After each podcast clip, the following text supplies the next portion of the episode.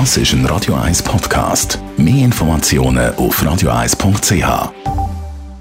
Die Morgenkolumne auf Radio 1. Präsentiert von Autop und Stützliwösch. Seit über 50 Jahren Top-Service und Top-Autowösch. Achtmal in und um Zürich. Guten Morgen, Roger. Guten Morgen, Marc, Sally. Der Roger Köppel verbreitet in der Weltwoche chinesische Propaganda. Der chinesische Botschafter zum Beispiel darf äh, Kolumnen schreiben und dafür gibt es natürlich Geld. Jawohl. Und das Ganze über Umweg, um das Ganze ein bisschen zu tuschen. Der Botschafter kann seitenweise chinesische Regierungspropaganda verbreiten und sorgt dafür, dass chinesische Firmen Werbeseiten bei der Weltwoche zum stolzen Preis von jeweils 10.000 Franken schalten. Das Ganze geht aber noch weiter. Es hat die Weltwoche sogar schon zwei Sonderhefte über China mit positiven Artikeln über das diktatorische, kommunistische, chinesische Regime veröffentlicht. Die NZZ hat das gestern in einem gut recherchierten Artikel aufgedeckt. Auch für mich hat die Sache zum Himmel gestunken. Darum habe ich im Doppelpunkt mit dem Weltwochenjournalist Alex Bauer vor zehn Tagen auf den seltsamen Tatbestand hingewiesen. Doch der Alex Bauer, der sich so gerne als kritischer Journalist gibt, hat äh, wie die drei Affen gleichzeitig reagiert. Ich sehe nichts, ich höre nichts und vor allem ich sage nichts.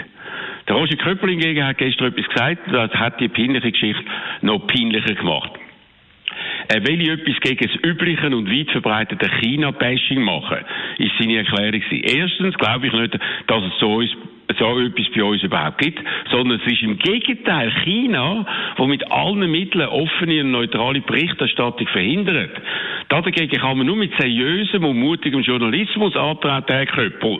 So wie es New York Times gemacht hat, wo vor kurzem detailliert über die katastrophale Lage der muslimischen Uiguren und die riesigen Umerziehungslager berichtet hat. Das ist das richtige Vorgehen. Und nicht, dass man sich gegen Geld vor der Karre von der chinesischen Regierungspropaganda spannen lässt, wo in der Weltwoche von der großartigen Behandlung von 56 verschiedenen Kulturen schwadronieren kann, während man gerade da ist, auf brutale Art und Weise die Kultur von einem ganzen Volk zu zerstören. Warum macht der Roger Köppel das? Ja, also, also ich glaube, erstens reizt es das Geld. Die Auflage von seiner Zeitung rast immer wieder in den Abgrund und zieht darum kaum noch Interessenten an. Es wird immer mehr zu einem Fanclub von Gläubigen, wie der schon erwähnte Alex Bauer in einem Interview in der aktuellen Ausgabe von der Zeitschrift Schweizer Journalist gesteht.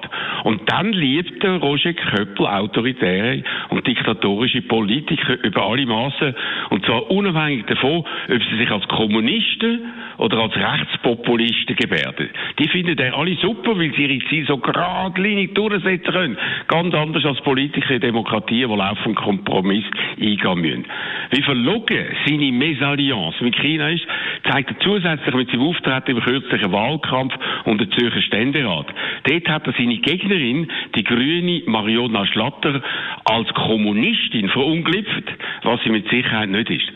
Damit hat er noch ein paar zusätzliche Stimmen holen, was nicht funktioniert hat. Dabei ist es er, der mit der grössten, gefährlichsten brutalsten kommunistischen Regierung der Welt zusammenschafft.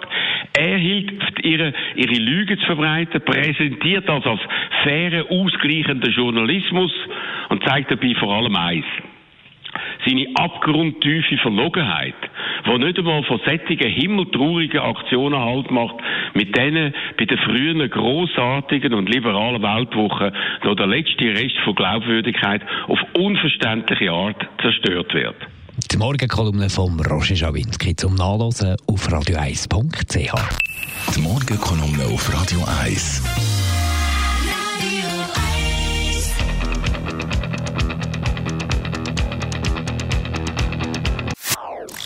Das ist ein Radio 1 Podcast. Mehr Informationen auf radio1.ch.